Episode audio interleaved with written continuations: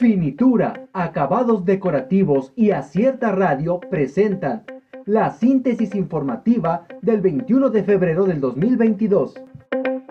Opinión con acierto, violencia presidencial contra periodistas. El sexenio de Andrés Manuel López Obrador se torna cada vez más violento contra los periodistas en México y en tan solo este año han asesinado a cinco comunicadores.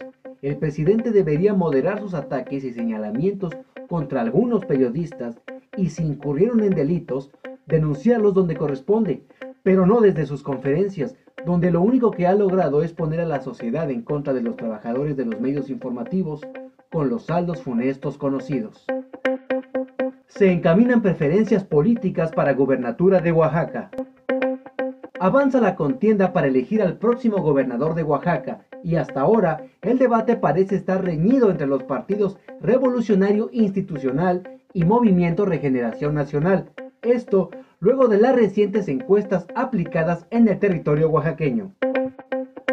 Trabajadores de telebachilleratos se alían a sindicatos para defender a dirigente.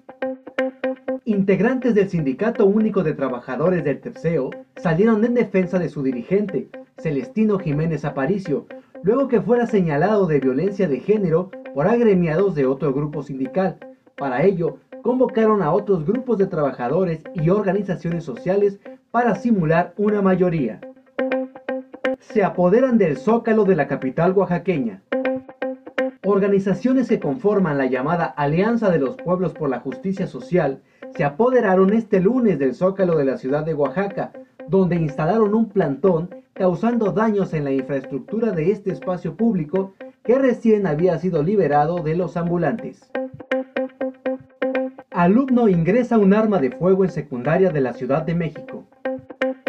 Un menor de edad introdujo un arma de fuego en la, en la escuela secundaria diurna 79 República de Chile, en la alcaldía Iztapalapa de la Ciudad de México.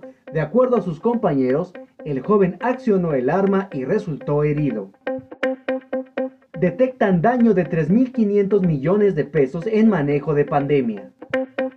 En su última entrega de la revisión a la cuenta pública 2020 correspondiente al segundo año del gobierno del presidente Andrés Manuel López Obrador, la Auditoría Superior de la Federación detectó un probable daño a la hacienda pública que asciende a 48.114 millones 914 mil 300 pesos, de los cuales 3.558 millones corresponden al manejo de la pandemia del COVID-19. IMSS ya no emitirá permiso COVID-19 en línea. El Instituto Mexicano del Seguro Social dejará de emitir el permiso COVID-19 en línea para justificar la ausencia laboral por la enfermedad. Debido a la baja en las solicitudes, el permiso llegará a su conclusión este 22 de febrero. Renovallantas y Muelles de Oaxaca y Acierta Radio presentaron la síntesis informativa.